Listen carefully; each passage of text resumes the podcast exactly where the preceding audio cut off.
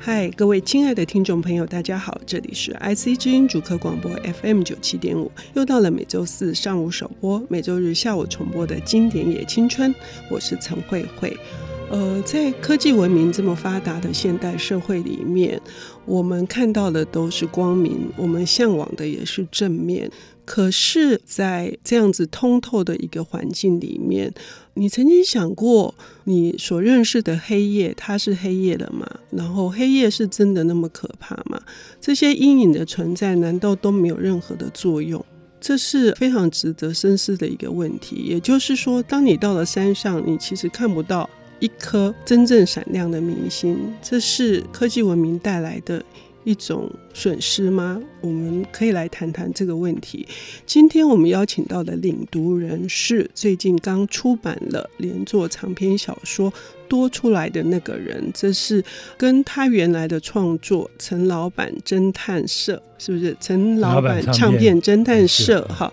虽然是同一个名字，但是是更加的特别的形式的一本小说，是陈辉龙先生。辉龙你好，哎，大家好。都会好。再次的要推荐这一本多出来的那个人哈，不只是你很慷慨，就是你的书里面有藏书票，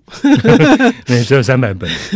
而且是因为你尝试着用比较呃有音乐的这样的形式去跟呃现代的年轻人对话，然后带他们到一个可以阅读小说的情境，这是一个。非常新的尝试，对。然后我希望借着一些里面使用的器具啊，嗯，或者是场景，嗯，让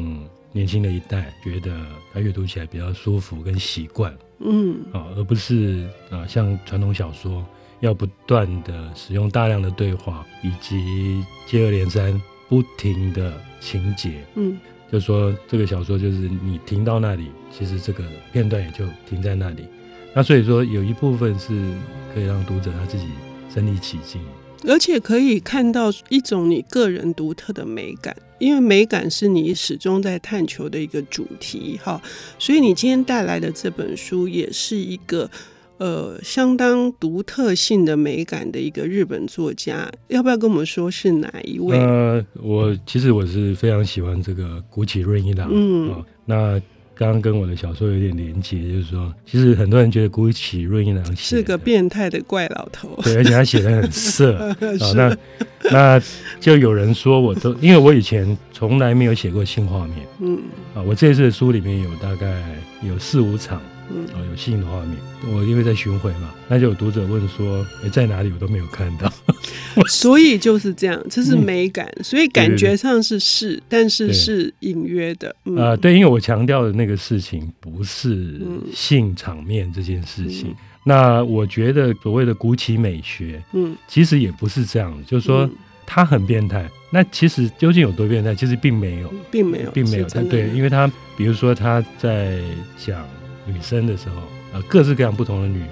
她写的时候，她有她自己独特的品味。我觉得就有一点像我们以前念书的时候画模特，嗯，画模特不是只有画一种，嗯，哦，有各式各样的模特，你都得去画，嗯，那要不然就是画石膏像就好了，嗯，那画的时候，也有同学画成那样，嗯，有同学画，那我们常常讲一个笑话，就是说，其实你画出来就是你自己，嗯，啊，就是说你你怎么画都是变成你自己，嗯，所以你画女生，那我们是男的。他画出来奇怪，那脸就好像自己的脸，身体就好像自己的身体。那我觉得谷崎老师有点是这个这个意味。然后在这个《阴翳礼赞》这个书里面，所以今天带来的是他很对很少见的随笔集，而不是他的小说，是《阴翳礼赞》。我们要不要先说文解字啊？阴翳，然后礼赞。阴翳这两个字好像不是全黑的意思。嗯，好，我我去查了一下那个那个日文字典。嗯。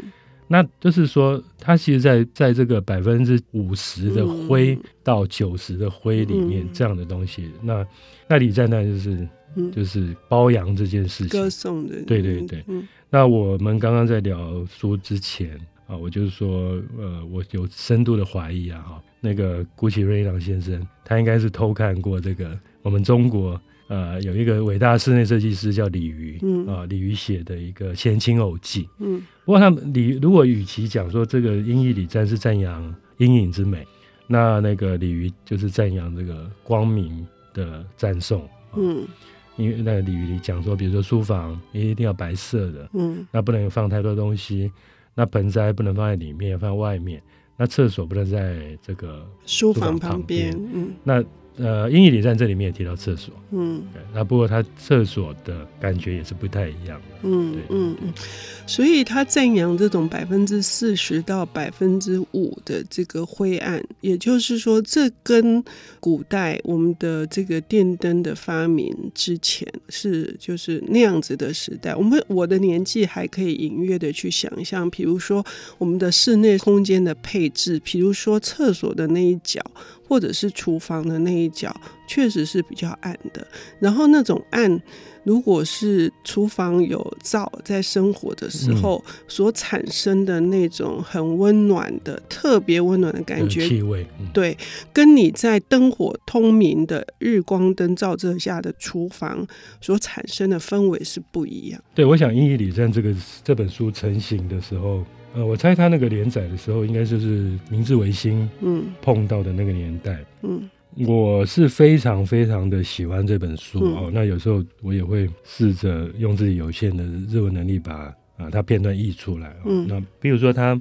它里面提到说烛台，他就是反电灯主义者了、嗯、哦，我觉得，但他讲的感觉让我想到小时候，嗯。我不知道会不会你小时候住的地方，你在台南吗？呃，有一段时间在台南。那我家是在高雄的日本房子。嗯，我想我是小时候对这个事情，我就觉得非常可怕。嗯，因为呃，日本房子它的布局是这样，就是说，首先是一个花园，啊，我家，然后打开花园进去以后是客厅，嗯，客厅有什么西的呀，壁橱，嗯，啊这类东西，然后一间一间房间往里面走，再是餐厅嘛，嗯，那最后才是厕所，嗯。那厕所中间要经过一个厨房。嗯，那小时候如果有去看什么恐怖电影，是不是？我晚上就不敢去上厕所。嗯，对，然后就因为要走到那边，就是很暗嘛。嗯，可是他讲的这个烛火之美的。他说京都有有有一间料理屋哈，那他叫草鞋屋哈，那他就说当时这个这这家店呢都不在客房里面装电灯，嗯，就是用用烛台，所以他变很有名。然后呢，就是他写的这个，他说这个春天他去看。他说：“天哪，怎么都用电灯？”嗯，然后呃，很多客人对对对抱怨，抱怨说，因为吃饭嘛，我猜了啊，吃饭大主看不清楚。可是呢，他就说，因为我们用的碗明明就是漆器啊，用的盘子明明是漆器，为什么需要那么光明明亮？然后就是他提到了哈，就是说烛台在这个烛火的摇曳之下，我们其实吃饭喝酒，嗯啊，他这个碗就是木字旁那个碗了，嗯。会发现说，如果你把那个无论是什么轮岛图、根奈图这些漆器的碗，你拿到阳光下去，嗯，是真的跟这个在这个烛台里面的光影，甚至说在白天，呃，由窗户呃日光照进来的影子是非常的不同，嗯。那然后那个尤其日本，它比如说日本的鱼生啊，啊日本这些菜啊，甚至鱼生就是生鱼片，生鱼片的对，嗯、日本生鱼片这一类东西，然后日本的炖菜。其实都是比较适合在这个昏暗的的气氛里面。是，从一个小小的就是用餐的情景可以看得出来灯光的影响。那这个影响不只是这样子的，是生活里面有各式各样的状况，甚至包括戏剧也好，或是包括表演，对表演哈。那我们到底怎样去再去深入的理解古奇美学，以及它所谓的反电灯主义的内涵是什么？我们要休息一下，等一下回来。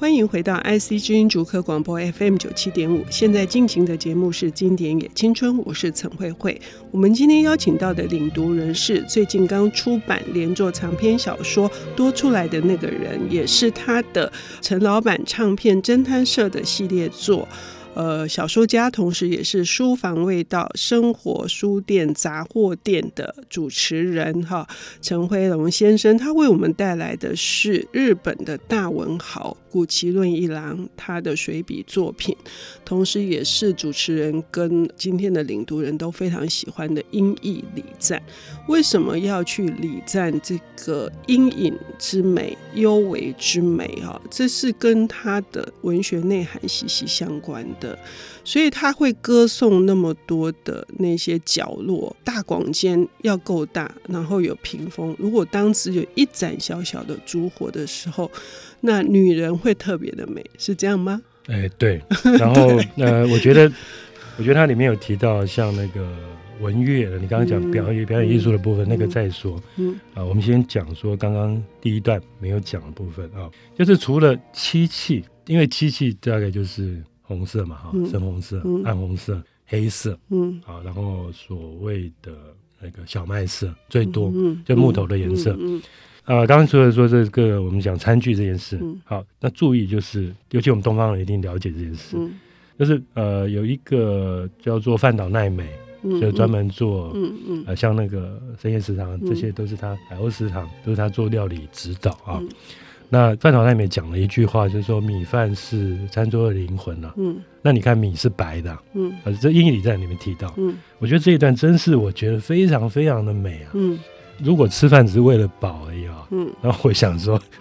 应该大家都吃泡面就算了，嗯，啊，他就说，就是他讲米饭，然后在这个幽暗里面哈。味白味噌、山药泥、鱼糕、生鱼片、饭，通通是白色。嗯，所以他在这个时期里面，就是说，呃，他说米饭用那个黑漆漆的那木盒装，然后在暗处，不仅视觉美观，而且觉得很好吃，很好吃。嗯，尤其是你看，如果是那个鳗鱼饭的饭盒，嗯，然后它那个烤完以后，那个蒸汽在烛火里面，啊，一颗一颗一颗如珍珠的米粒，哇，天啊！嗯，所以呢，它不只是反电灯，它应该更深刻的是要强调是东方的美学，欸、去跟一直不断的侵入，而且而且是倾压着当时明治维新一味的要求要，比如说要用西方的刀叉啦，要穿西方的服饰啊，这些裸露的这些，事实上是一种宣言嘛？哎、欸，我觉得就是。其实就是这样子，就是它里面讲到了，像比如说漆器的碗、筷子，嗯。啊，那相对之下吃一个西餐，我们吃一顿饭下来要，我相信啊，一般外国人他一般的白人他也不搞不清楚说到底，尤其喝了葡萄酒以后，那到底哪一支要用哪一支茶什么都忘记。我觉得我我我基本上是一个比较倾向于社会主义者，嗯，我觉得吃饭要别人在旁边服侍你，真的是一个非常非常不道德的事情，嗯。嗯那所以就在讲到说，哎，这个从吃到反西方，嗯，然后他并没有强烈说那个不好，嗯，但他就讲我们的好在哪里，嗯，比如说他讲墙壁，嗯，啊，墙壁合适，就是老外去看到那个日本的合适，想说奇怪，这灰墙，嗯，我觉得很不可思议。其实当那个一天的变化，嗯，啊，就是我们醒来到晚上，然后再隔天。其实这个所谓的这个沙壁，嗯，沙壁上面这个灰墙会它产生的颜色，完完全全是没有办法限量的啊！它每一天、嗯、每个季节、任何时候都看不到，千变万化，对，都看不看起来是不一样。是，那尤其是比如说，他有讲到那个壁龛啊，嗯，那壁龛像日本，日本它日本插花的美学是不太一样，嗯，嗯就是所谓的插花啊，就每天剪一朵花，从后花园剪一朵花。啊，小小的放在花瓶上，跟西方嗯大铺炸树的捧花嗯啊插在一个大花盆里面，感觉是完全不同。嗯嗯，嗯，尤其是这样一朵小小的花。插在壁龛，然后在一个挂轴，而且是阴暗的，的是幽微的，而且竹子是那个梅竹，黑黑的。是，那这个就是说，他甚至会觉得这个刀叉使用刀叉的金器跟银器会造成一种紧张，一种压力，声音以及闪闪发亮。对，而在一个灯火通明的情况之下，有何用餐的乐趣可言？所以需要葡萄酒，是这样吗？对。忘记忘记那个麻烦的痛苦是，然后他还拉了中国来说，说中国也不喜欢那么亮的东西，所以中国喜欢用锡，锡，嗯，还喜欢玉，都是这些爱爱内涵光的东西，哈。所以古奇是一个很有趣的老头，哈，不是我们原来对他印象中的这样的。对，那他里面刚刚我们要讲到的表演的这一块艺术的部分，就是呃，他讲到那个。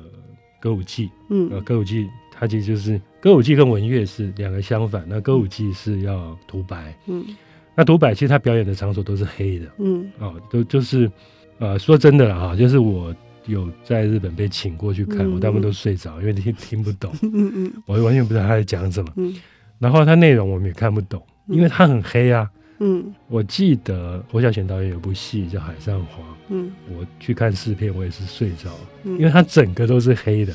那这个东西它当然就是一种美学哈，它不是为了片面取巧讨好观众媚俗的这样的东西。所以说他讲的文乐，文乐是用黑的，嗯。啊，黑到说连牙齿的部分是那那个口腔内都要涂黑，嗯，那所以你就只能看到什么，其实就是眼神了，嗯。哦，我觉得，嗯。啊，就是说他表现的是这个部分，还有对白，嗯，跟音乐，所以你这时候你会更用心的专注在。声音的部分，嗯，那这是另外一种对于音译礼赞的表达，嗯嗯嗯，因为它这个这个全面性不跟李渔有点不太一样，嗯，他也呃李渔是一个戏曲专家嘛啊，嗯，那呃古起虽然是一个小说家，不过他对于这其他的事情。嗯也都顾及到了这本书，是是是，所以《音译礼赞》这本随笔集当然还不止这一篇，它后面也非常多讨论到关于懒惰，就是 奇懒无比的人哈。为什么需要这样像西方人这样速度这么快，然后这样子的汲汲营营？所以他最终还是在强调一种闲适感，是吗？对对对，闲适感就是。嗯懒就是懒散嘛，嗯、放松。嗯，然后刚刚我们讲到说，别人对于他对女人的色情感，嗯，写的这个部分，其实可以从这本书里面得到一个反证啊。嗯、所以我们刚刚讲啊、呃，表演艺术的部分，它里面有提到女人与夜晚。嗯，好，然后就是说，如果现代的灯光跟以前的烛火或日光，女人的裸体在室内。嗯，美丽的程度是要超过日光灯的照射，嗯，很多。那这个他在里面，他的小说里面表达了很多。前几天我有重看那个《万字》这本书，嗯嗯、那里面讲到一个女女画家画一个女模特，嗯，他讲的就是这个这个部分，就是。他从头到尾就在形容光线的变化。嗯嗯嗯，所以我们也可以透过《英语礼赞》这本书，重新再去读他的小说，做一个对照，那就会有不同的体会。那也不是只有官能，其实是所有的动用了你的全身的感官去理解这个环境的光线、光影的这个变化，是，是今天惠荣要来带给我们的这个特殊的、更深入的去探讨古奇润一郎的古奇美学，谢谢惠荣，谢谢，谢谢。